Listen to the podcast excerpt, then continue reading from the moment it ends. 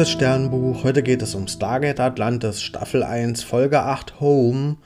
Und ja, die Folge beginnt erstmal optisch sehr beeindruckend. Wir sind hier nämlich auf einem Planeten, der scheint erstmal nur so aus Nebel zu bestehen und aus diesem Nebel kommen so ja, antike Säulen hervor und ansonsten existiert hier eben noch ein Stargate, aber außer ja, Nebel scheint hier nicht viel zu sein, aber wenn hier nicht so viel mehr ist, wo kommt dann irgendwie die Energiequelle für Stargate her? Und ja, Rodney hat dann die Idee, dass die Energiequelle vielleicht aus dem Nebel kommen könnte. Und wenn hier alles voller Nebel ist, dann ist hier vielleicht so viel Energie, mm, ja, dass man damit vielleicht sogar nach Hause kommen könnte. Also, dass man ja so viel Energie hat, um Stargate bis in eine andere Galaxie anzuwählen. Und ja, deswegen reisen Rodney und Ford auch erstmal zurück auf den Planeten und forschen an diesem Nebel rum, um eben zu gucken, wie man diese Energie dort hm, ja, verwerten kann. Und auf Atlantis wird sich derweil die Frage gestellt, wer soll denn jetzt überhaupt zurück zur Erde, falls es gelingt, die anzuwählen. Und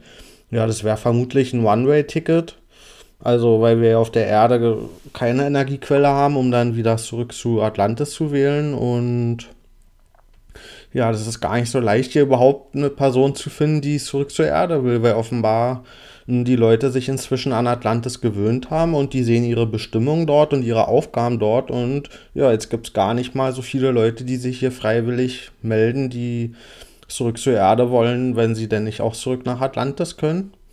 Und ja, dann gelingt es mit, diesem, mit dieser neuen Energiequelle zumindest mh, mm, das Stargate der Erde anzuwählen. Und wir müssen ja noch nicht direkt hinreisen. Aber Kommunikation kann ja schon mal aufgebaut werden. Das ist natürlich ein Riesending, weil die Leute auf der Erde haben ja überhaupt jetzt gar nicht mehr erfahren, was auf Atlantis überhaupt passiert ist, wie das den Leuten ergangen ist, was sie dort erlebt haben. Das heißt, es ist jetzt hier die allererste Kommunikation seit langer Zeit wieder mit der Erde. Und ja, das gibt große neue Nachrichten, nämlich erzählt die Erde, dass die Asgard an der Prometheus rumgedoktert haben und da gibt es einige Upgrades. Und das bedeutet, dass man mit der Prometheus wieder zurück nach Atlantis fliegen könnte. Und das wäre so ein Flug von einem Monat, also was, was man schon verantworten könnte.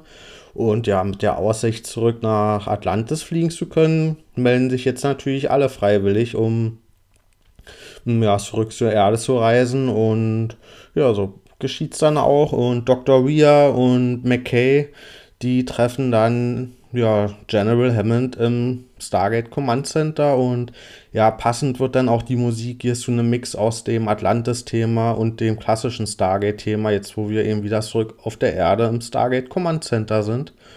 Und ja, aber Hammond, der wird dann eben informiert, was alles so geschehen ist auf Atlantis und der ist aber ziemlich unbegeistert, besonders von den Rays. Und ja, der hat eigentlich da jetzt wenig Lust drauf, dass wir auf Atlantis jetzt noch eine größere Bedrohung als die Gua'uld hm, in unserem eigenen Sonnensystem und in unserer eigenen Galaxie haben. Und deswegen hat er eigentlich die Idee, dass wir uns vielleicht nicht lieber von Atlantis zurückziehen sollten, bevor die Rays irgendwie auf die Idee kommen, wie man irgendwie den Weg zur Erde findet. Und ja, aber wenn wir schon mal auf der Erde sind, können wir da ja auch ein bisschen Zeit verbringen. Und Taylor, der wird dir jetzt zum ersten Mal die Erde gezeigt von ja, von Shepard und ja, sie ist auch ziemlich begeistert von der Erde, weil sie hier eben mal sieht, wie sich so eine Zivilisation entwickeln könnte ohne Race. Und sie sieht vor allen Dingen den ganzen Luxus, den wir hier haben auf der Erde. Und ja, das findet sie auch ziemlich toll. Und das sind halt Sachen, die für uns alle selbstverständlich sind, aber für sie ist es eben so ein Ausblick darauf, wie sich Zivilisationen entwickeln könnten, wenn sie eben nicht ständig von den Rays wieder ja, zerstört und ausgebeutet werden. Und ja, Dr. Weir, die trifft ihren Mann, mm, und die haben hier eine schöne Zeit zu Hause mit Hund und auch sie scheint ziemlich glücklich zu sein. Und ja, Dr. McKay, also Rodney, der ist alleine zu Hause, der scheint nicht viele Leute zu kennen.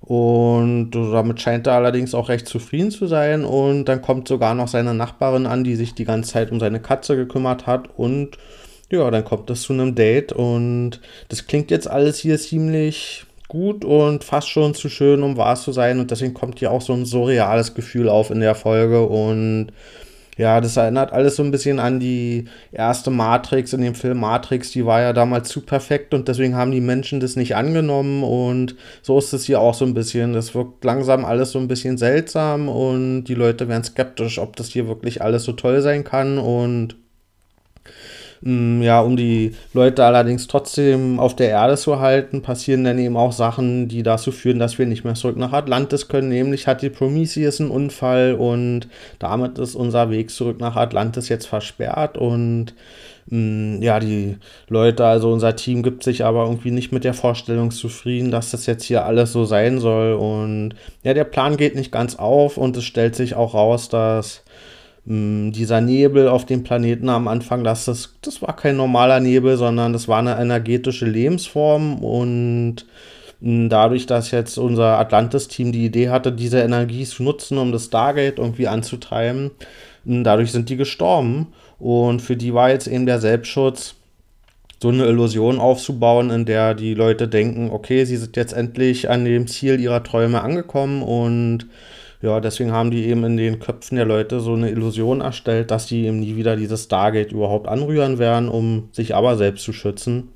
Und ja, das fällt dann allerdings auf und die Nebelwesen, die offenbaren sich auch und es kommt zur Diplomatie und die Atlantis-Leute können die Nebelleute überzeugen, dass die schon gute Leute sind, die jetzt nicht willentlich andere Lebensformen ausbeuten und töten und vor allen Dingen, wenn die jetzt nicht wieder zurück nach Atlantis reisen würden, das würde auch nicht gut ausgehen, der Plan, weil ja dann irgendwann Verstärkung kommen würde und dann hätten die Energiewesen noch mehr Probleme.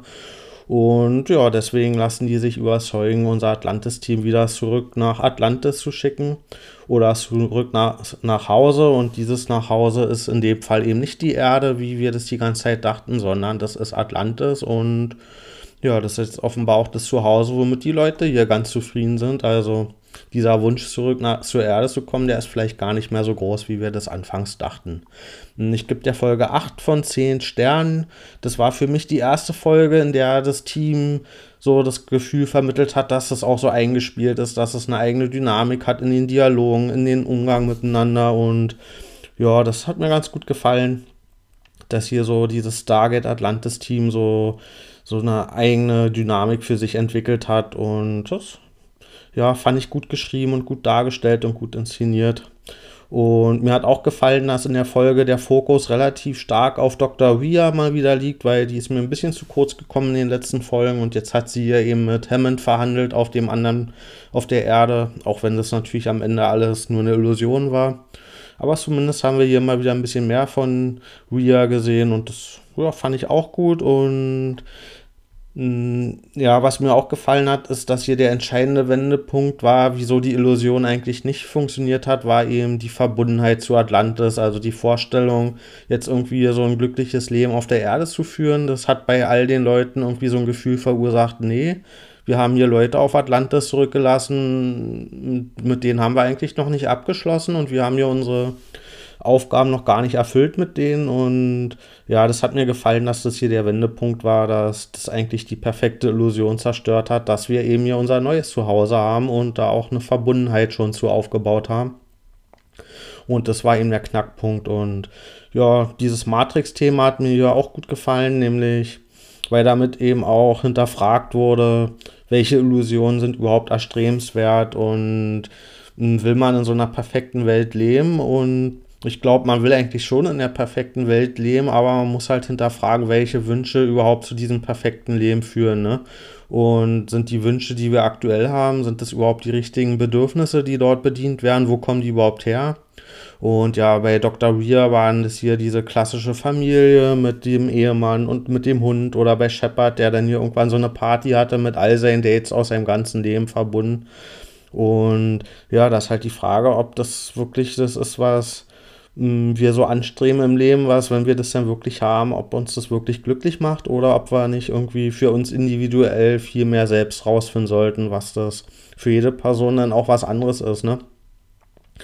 Und ja, und wenn wir aber das selbst gar nicht wissen, was uns glücklich macht, dann kann natürlich diese energetische Nebellebensform das auch nicht aus unserem Gehirn rausziehen und deswegen könnten die auch nicht diese Illusion erzeugen, bei der wir dann dachten, oh, das ist ein geiles Leben, damit werde ich jetzt wirklich glücklich und ja, das fand ich hier ein schönes Hinterfragen in der Folge von so normativen Lebensweisen, von Vorstellungen, was uns glücklich macht und was wir brauchen im Leben. Und ja, aber so die Antwort, was das tatsächlich ist, das hat uns die Folge eben auch nicht gegeben. Das müssen wir schon selbst für uns rausfinden. Und ja, mein einziger Kritikpunkt an der Folge ist so ein bisschen, dass es für mich zu früh vorhersehbar war, dass das irgendwie mit der Reise zurück zur Erde, dass das da alles gar nicht so richtig und wahr sein kann. Also hm, das war für mich ein bisschen zu früh durchschaubar und vor allen Dingen ja, war ich dann auch ein bisschen traurig, weil ich das tatsächlich gerne gesehen hätte, dass wir tatsächlich mal Kontakt zur Erde aufnehmen können und da zumindest die Leute auf den neuesten Stand bringen können. Und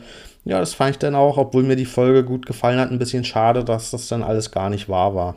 Also dann, bis bald.